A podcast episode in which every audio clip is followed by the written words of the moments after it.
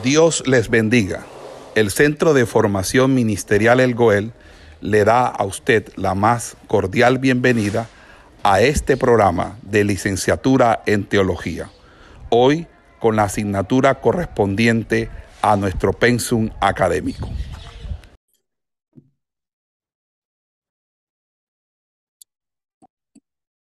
Dios les bendiga. Hoy vamos a, tocar el tema sobre el cuidado del rebaño.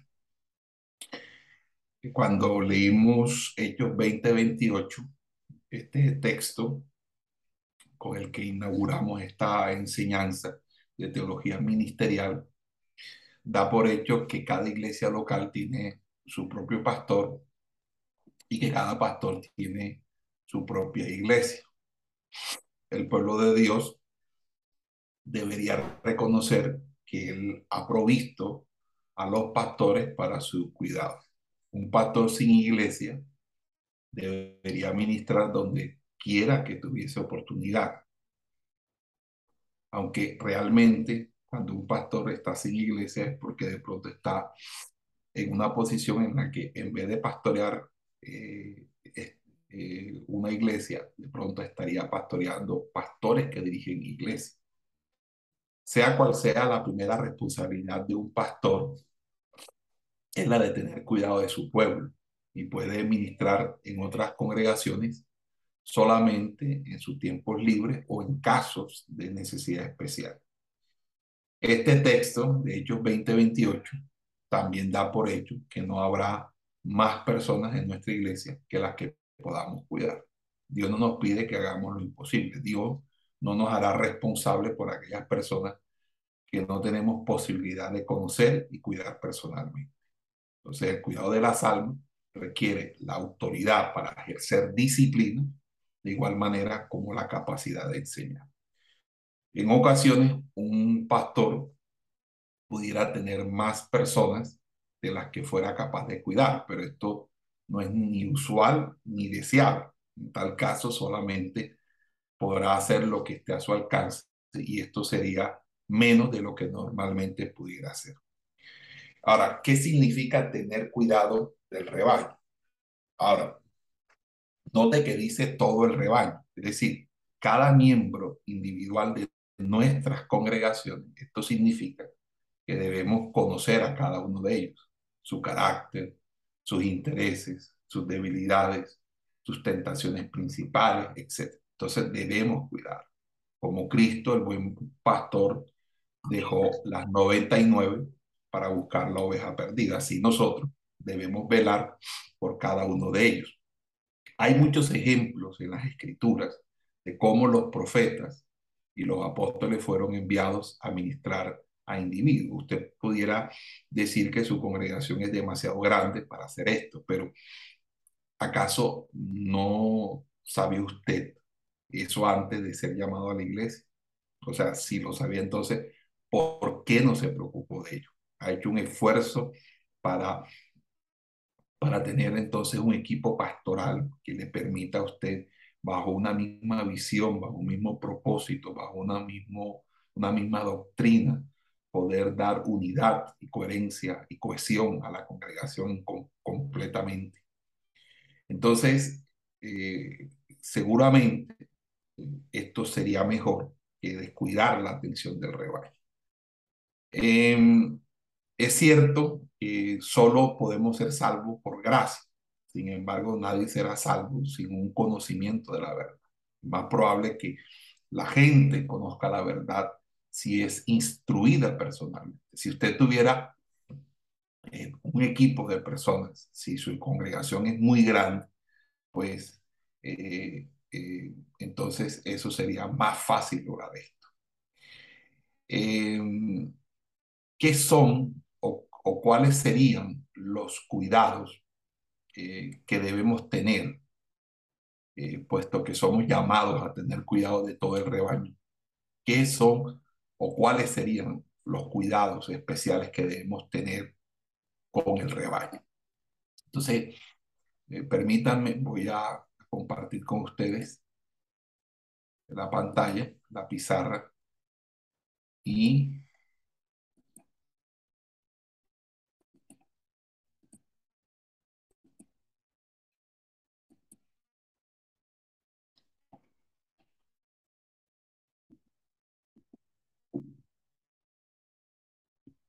los cuidados especiales del rebaño.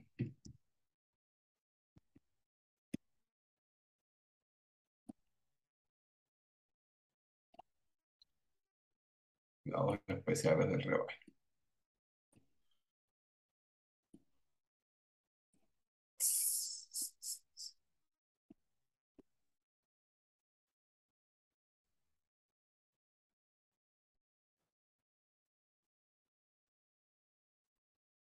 Entonces, los cuidados especiales del rebaño, eh, vamos a, a enumerarlo de la siguiente manera. El primero, eh, debemos tener la meta especial de lograr la conversión de los no creyentes. Ese sería lo primero.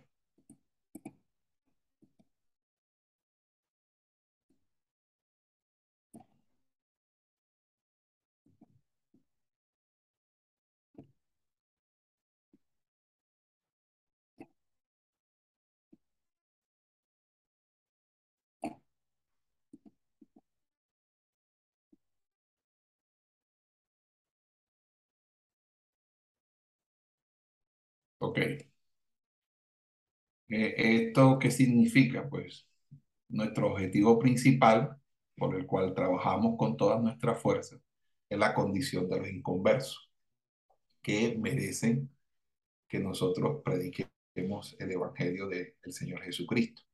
Muchas veces nosotros perdemos mucho tiempo con personas que en la iglesia ni quieren crecer, ni quieren que la iglesia crezca quieren robarnos la, quieren robarse la atención del pastor. Uno tiene que ser muy sabio para entender que hay que dedicar un tiempo a la obra evangelística, a la obra misionera, a la obra de salvar almas. Lo segundo, cuidado especial es que siempre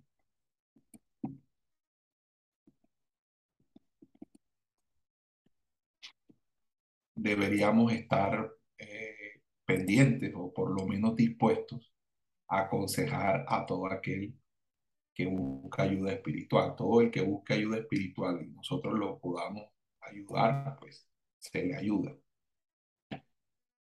Entonces es importante un ministerio de consejería. Entonces fíjense, primero la parte de ganar almas, segundo la parte de aconsejar. Ahora, cuando ustedes vayan a aconsejar, deben eh, tener una organización en la consejería.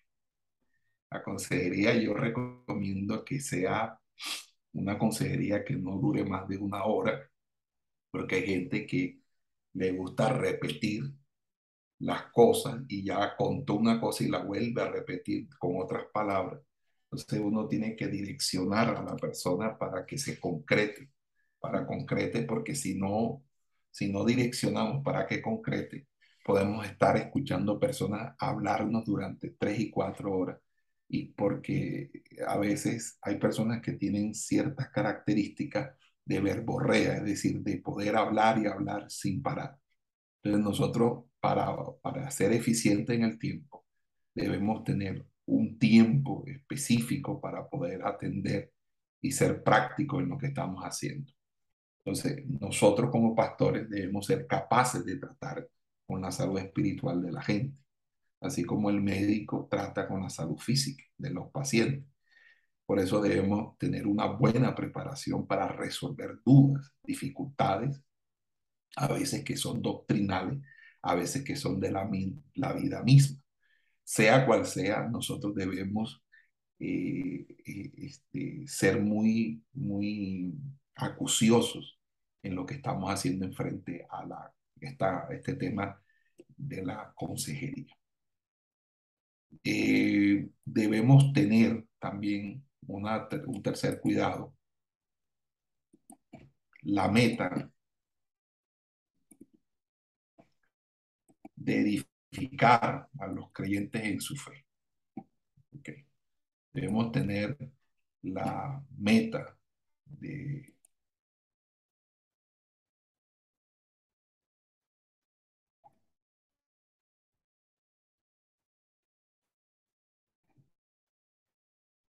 de edificar a los creyentes en su fe. Ahora, eh, hay una situación y es que uno va a encontrar muchas eh, diferentes características de, de cristianos o de creyentes.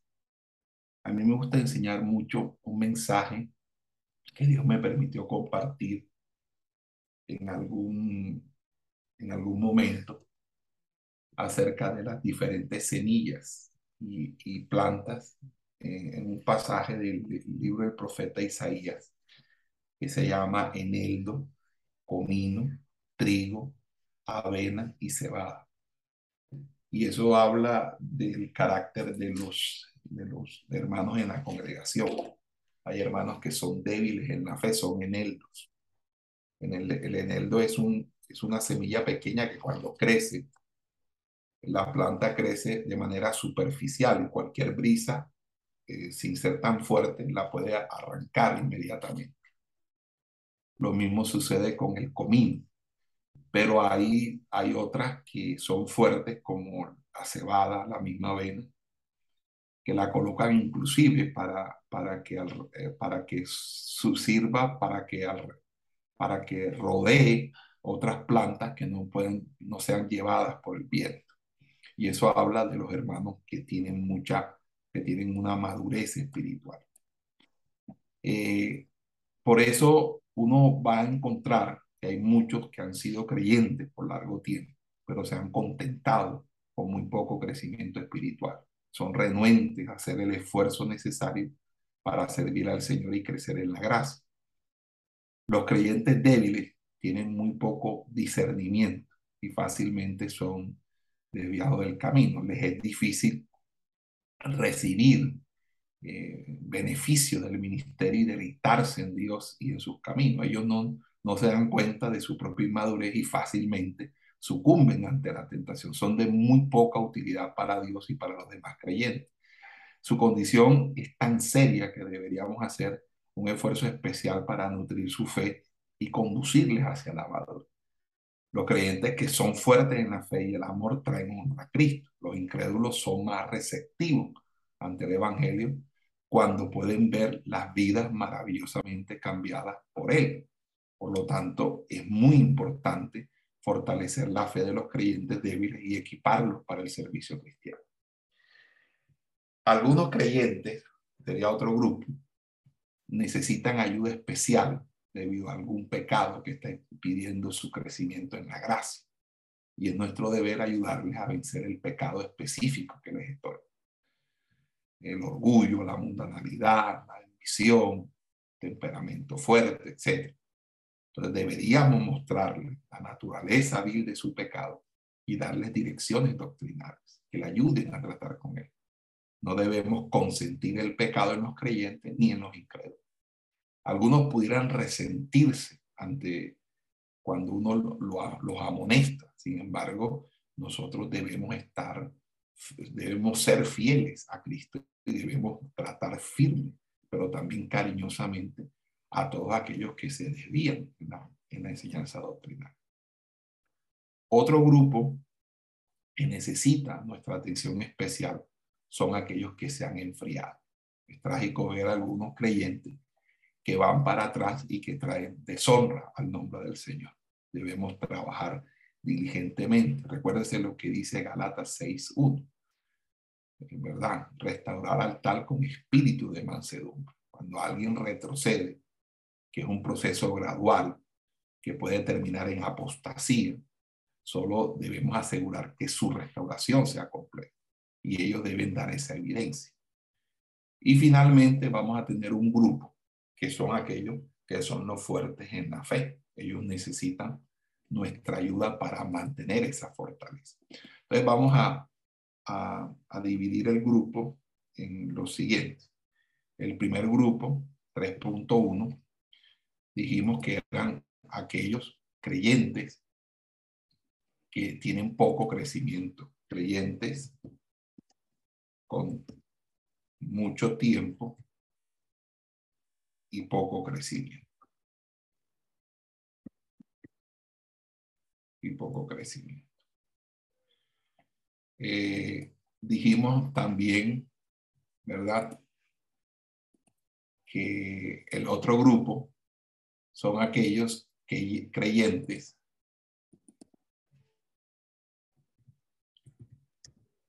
creyentes que son estorbados por un pecado predilecto.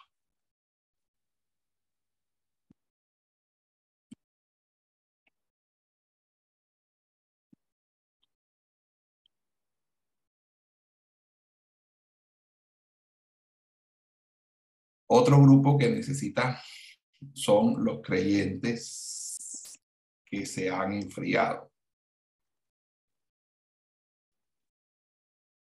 Recuerde que el creyente que se enfría eh, puede terminar en apostasía.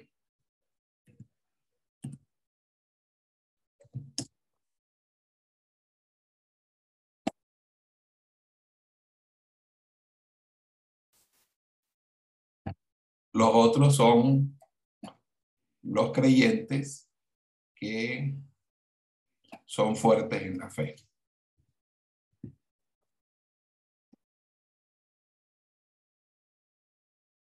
En la fe.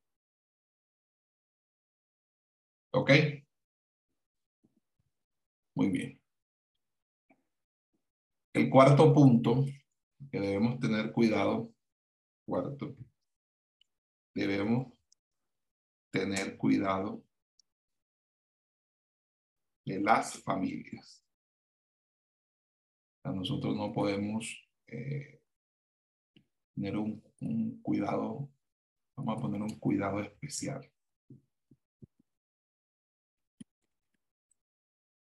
Por eso nosotros eh, deberíamos en la congregación eh, tener una escuela de padres,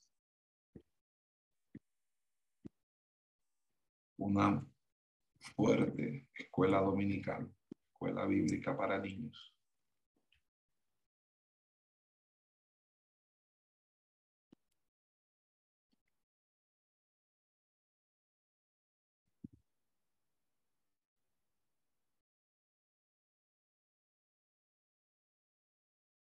Entonces, eh, la paz y la prosperidad de nuestras iglesias dependen grandemente de unas buenas relaciones familiares.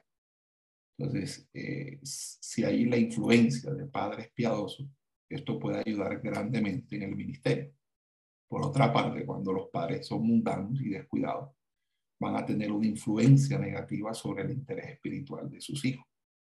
Entonces, por lo tanto, es importante que nosotros eh, eh, eh, de una manera u otra ministremos. Ahora, ¿de qué manera podemos ministrar? Voy a borrar esto para colocar mejor algo que me parece que mejor que se lo coloque. Y esto se lo coloco por aparte. número uno, nosotros deberíamos tratar de conocer personalmente a cada familia, porque esto nos permite saber cómo podemos ayudar. Primero debemos conocer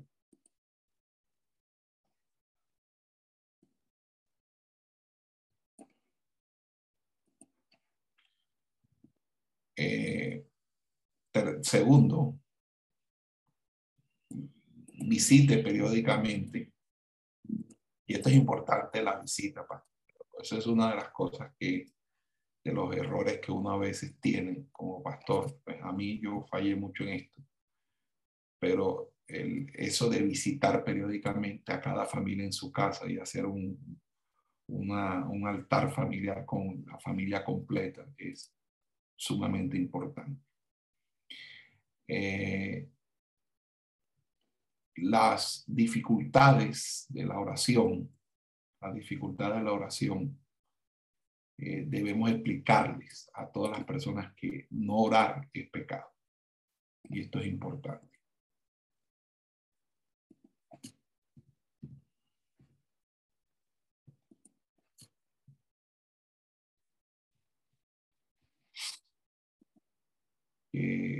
si nosotros no oramos, no vamos a, de una manera u otra, a tener una relación, una vida espiritual. También es importante que las personas tengan literatura, literatura cristiana, que les ayude y, buenos libros. Recomiende buenos libros, para, además de la Biblia, obviamente. La Biblia es el principal, pero también buenos libros que les ayuden. Y mm,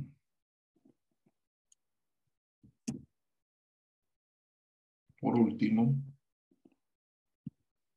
si están eh, observando la pantalla, anímeles a apartar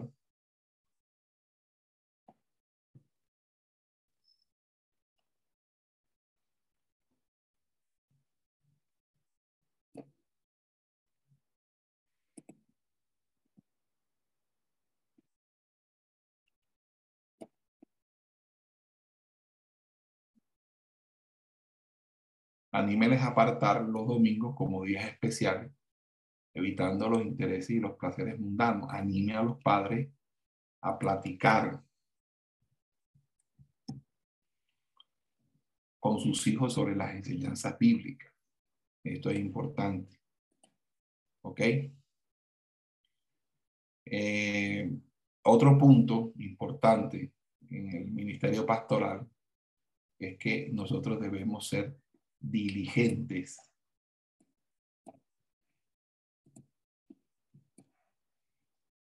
en visitar a los enfermos.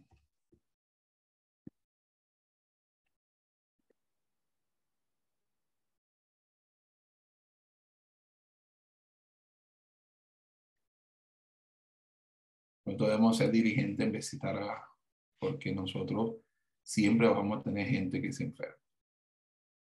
No debemos esperar hasta que ellos se hayan deteriorado tanto hasta el punto que ya no puedan recibir eh, ningún, beneficio de nuestro ministerio, ni siquiera eh, eh, la visita. Visítelos tan pronto como sepa de su enfermedad, sin importar que no lo hayan invitado.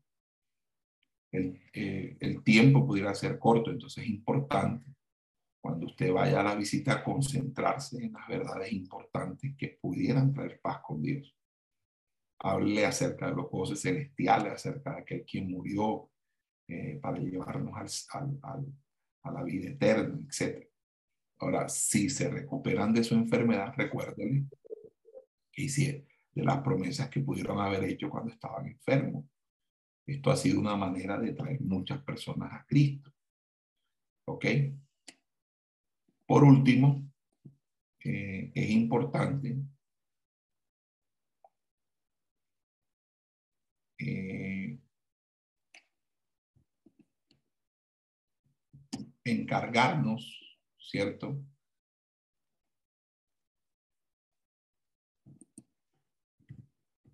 De considerar la disciplina de la iglesia.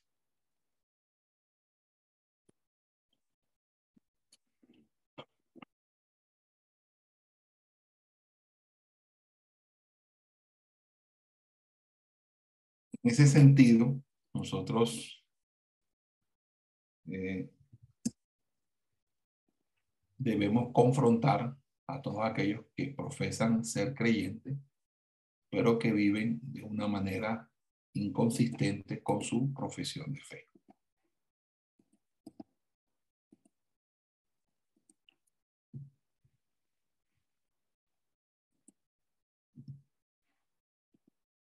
Debemos tratar con ellos en privado primeramente, antes de traerle ante la autoridad de la iglesia. Y la manera como tratemos con ellos debe ser apropiada para cada caso individual. Debemos hablarles claramente, firmemente, para despertarles y sacarles de su apatía. También debemos ayudarles para que vean cuánto daño están haciendo sus pecados a ellos mismos, pero también a la causa del Evangelio. Si ellos permanece en una actitud de rebeldía, debemos traerles delante de la iglesia y llamarles nuevamente a la arrepentimiento.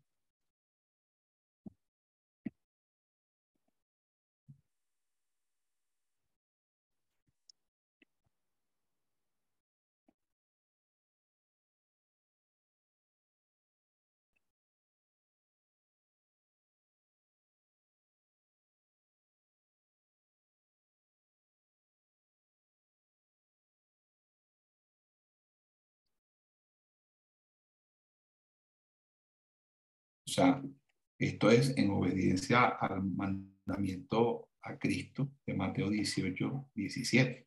Mateo 18, 17.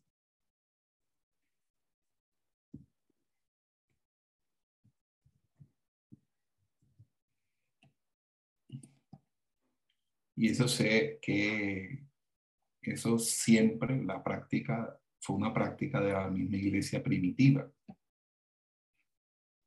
De que, que uno, que se, que se disciplinara.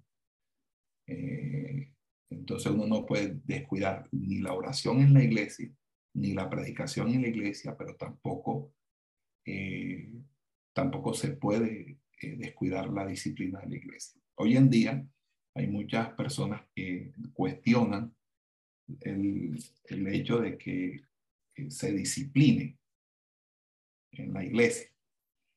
¿Qué derecho tenemos entonces nosotros para cuestionar los deberes que Dios nos ha impuesto claramente? La disciplina es esencial para sacar eh, eh, a la luz el pecado y mantener la pureza de la iglesia. La disciplina de la iglesia brinda al pecador una oportunidad de restauración. Recuerden que es una disciplina restaurativa. Yo creo que de eso hablé en las, he hablado en los diplomados.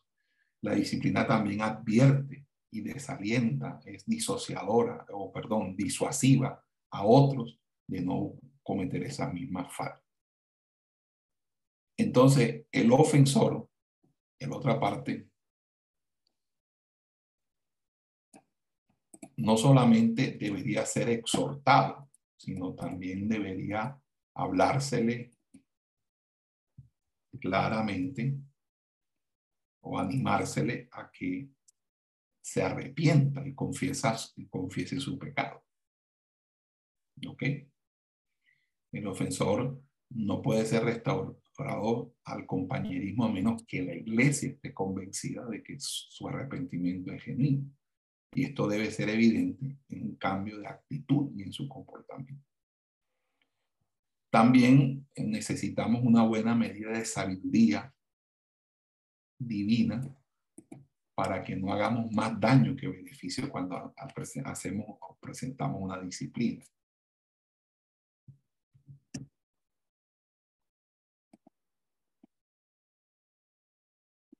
Porque a veces en vez de arreglar las cosas, las dañamos. Eh, no sé si le toman una foto, porque necesito borrar.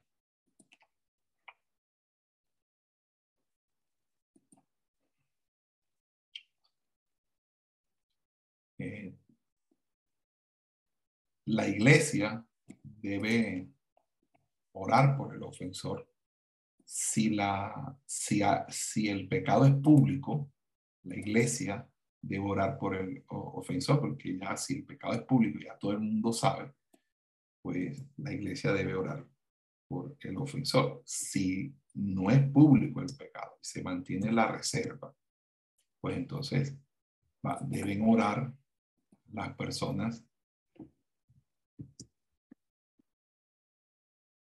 deben orar las personas que están manejando la situación.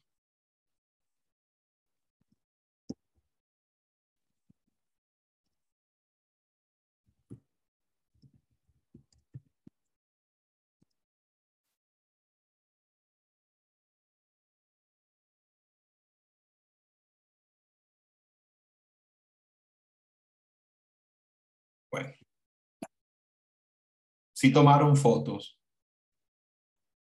Buenos días, Dios les bendiga. Si hay alguien aquí que me esté escuchando. Amén, amén. No.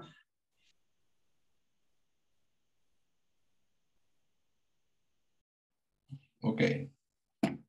La iglesia entonces debe orar por el ofensor eh, si es pública la falta. Si no es pública la falta, los que estén manejando la disciplina, si es el pastor con la pastora, pues eso debe quedar entre ellos. Eh, pero si ya es una cuestión pública que todo el mundo lo sabe, uno no puede tapar el sol con un dedo. Eso sí se los digo.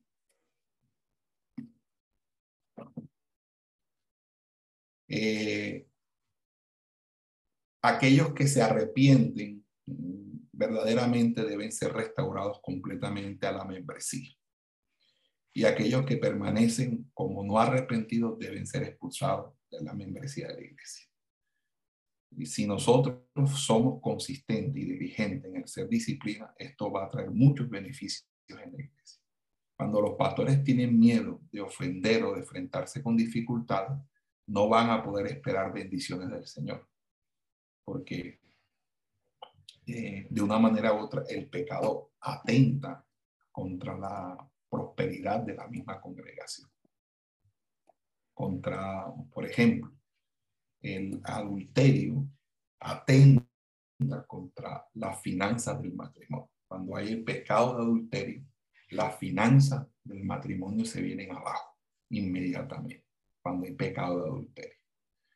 Cuando hay pecado oculto en la congregación, también eso se viene abajo, todo el, andamiaje de la congregación. Entonces nosotros tenemos que eh, ser muy cuidadosos de la disciplina, pero cuando el pecado se juzga en la iglesia, ya el pecado no ejerce influencia sobre la congregación porque el pecado ha sido juzgado. Pero mientras se encuentre un pecado sin juzgar, entonces esa maldición, ese anatema se encuentra allí. ¿Ok? Eh, hacemos una pausa.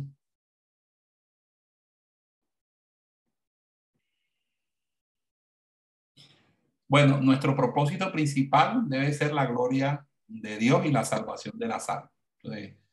cualquier motivo egoísta corrompe nuestra obra, aun cuando nuestros hechos pudieran ser buenos en sí mismos.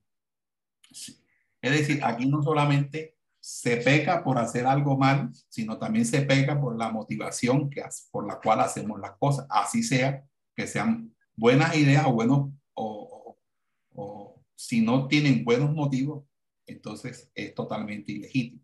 Es decir, nuestros motivos no son correctos, aún nuestro mejor sermón no es más que un pecado glorioso.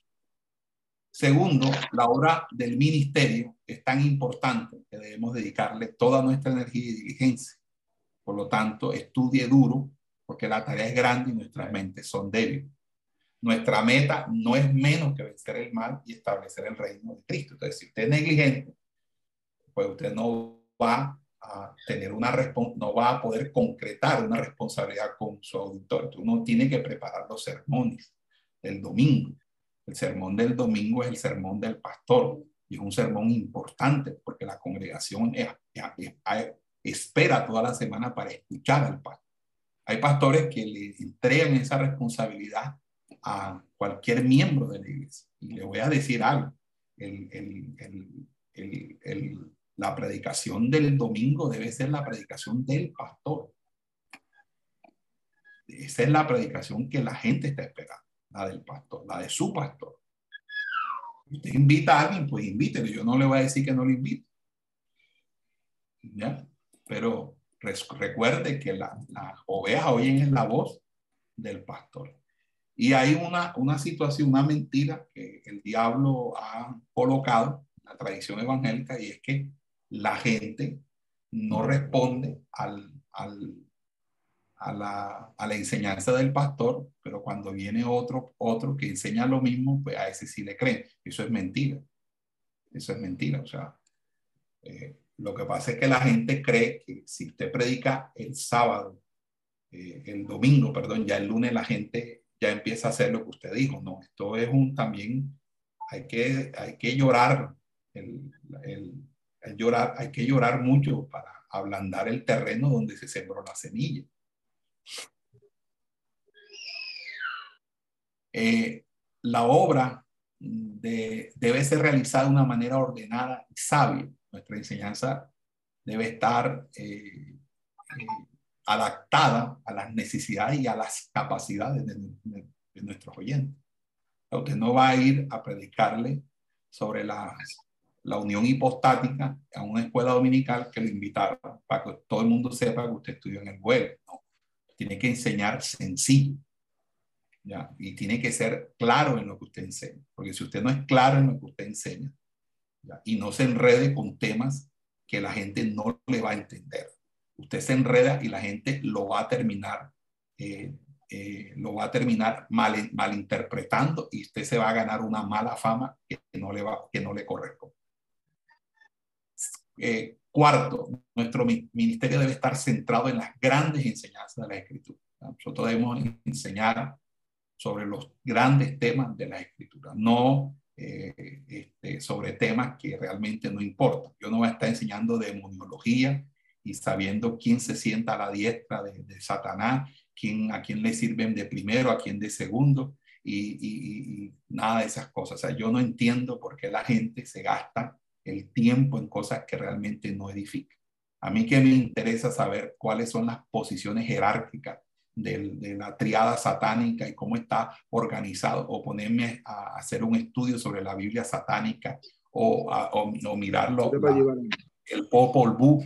O sea, yo no, yo no tengo, yo tengo que enseñar la, la yo, puedo, yo sí puedo enseñar de que en Cristo somos libres y, echar, y que hay una doctrina de echar fuera a los demonios en el nombre del Señor. Eso sí lo debo enseñar, pero no debo gastarme el tiempo tampoco en especulaciones de dónde está el arca de Noé. Hoy el título eh, es El arca de Noé está en los montes de Ararat, una, una investigación arqueológica a la luz por el pastor Orlando Castro. No, eso no, a mí, a la gente lo que le interesa es que usted le hable de amor, de fe, de esperanza, del rapto, que usted le hable acerca de contra el pecado, de la santidad, o sea, temas que edifiquen a la iglesia.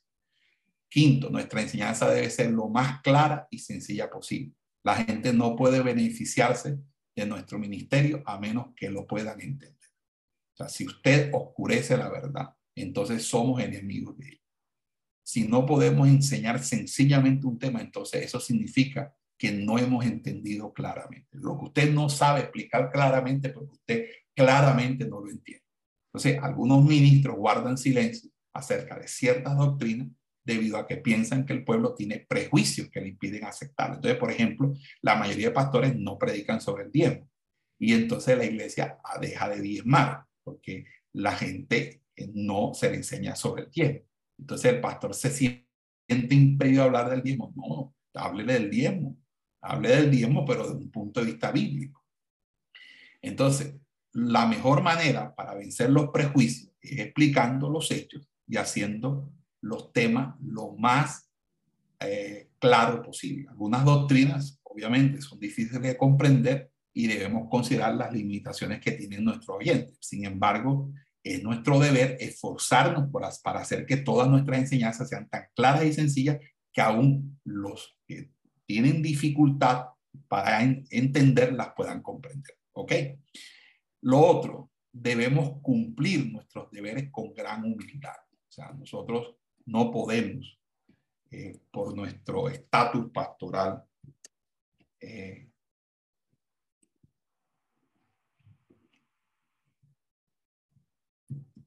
pensar que de una manera u otra eh, podemos pisar a la gente. Recuerde que la palabra ministro significa uno que sirve. Entonces el orgullo está fuera del lugar en uno que está buscando ayudar a otros en el camino de la salvación Dios expulsó a un ángel orgulloso del cielo, ¿acaso le va a dar la bienvenida a un predicador orgulloso y soberbio? O sea, el orgullo genera la envidia, genera los pleitos, obstaculiza grandemente la obra del evangelio. Algunos pastores se han vuelto incompetentes porque son demasiado soberbios para aprender. Pero no debemos rechazar con arrogancia a aquellos que no están de acuerdo con nosotros. ¿Ya? Pero una autoridad excesiva, ¿verdad?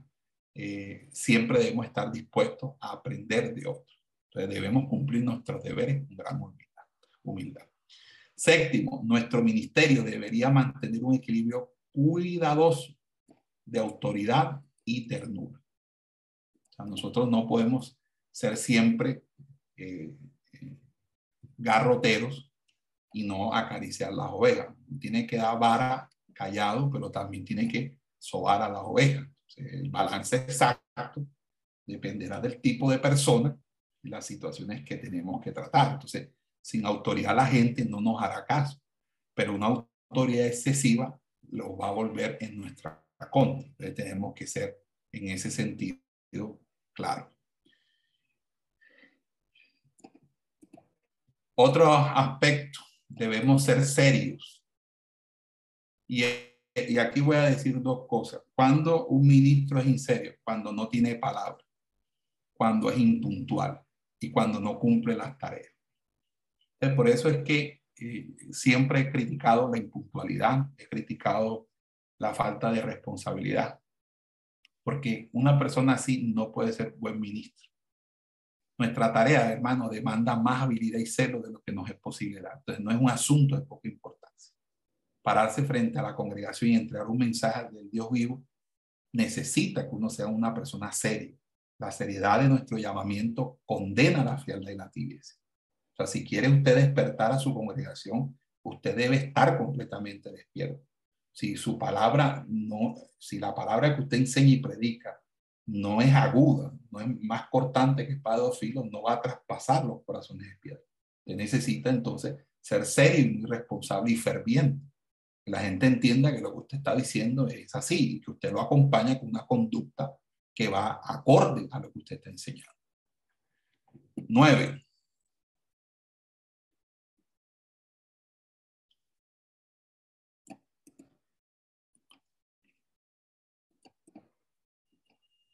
nuestro servicio entero debería, debería ser motivado por un amor sincero hacia nuestro pueblo. O sea, ellos deben estar convencidos de que nos preocupamos por sus intereses espirituales y eternos en todo lo que hacemos.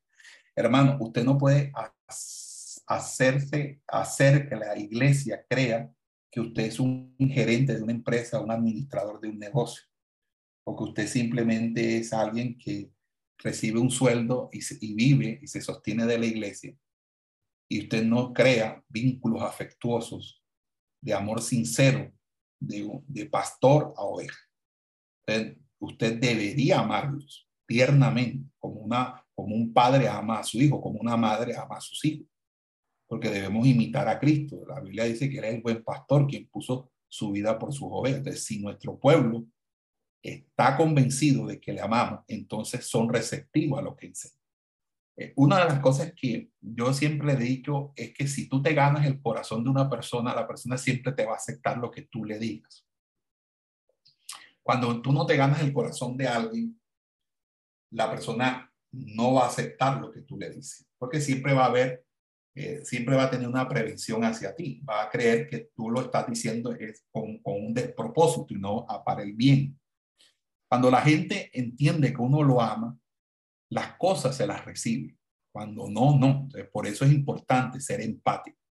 Cuando las personas tienen una, una, eh, una forma de ser que son eh, eh, antipáticos, no les gusta, son excluyentes, se crea un ambiente que no es, no es bueno. A veces sucede que en la iglesia el pastor puede ser empático con la gente y su esposa no, o al revés, la esposa es la, la, empática y el pastor no. Y cuando eso sucede es un problema en la congregación.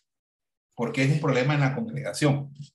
Porque en primer lugar,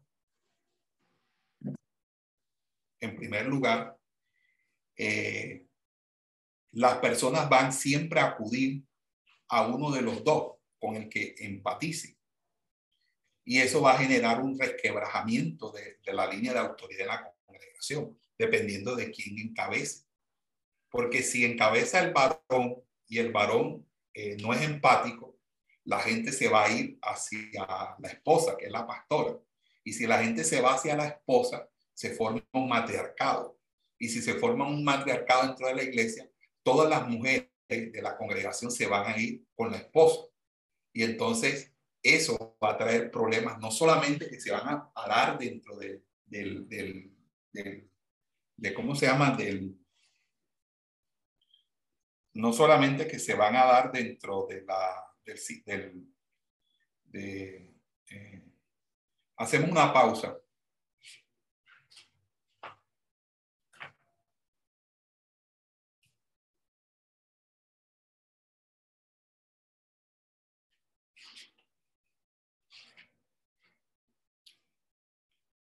Hacemos una pausa.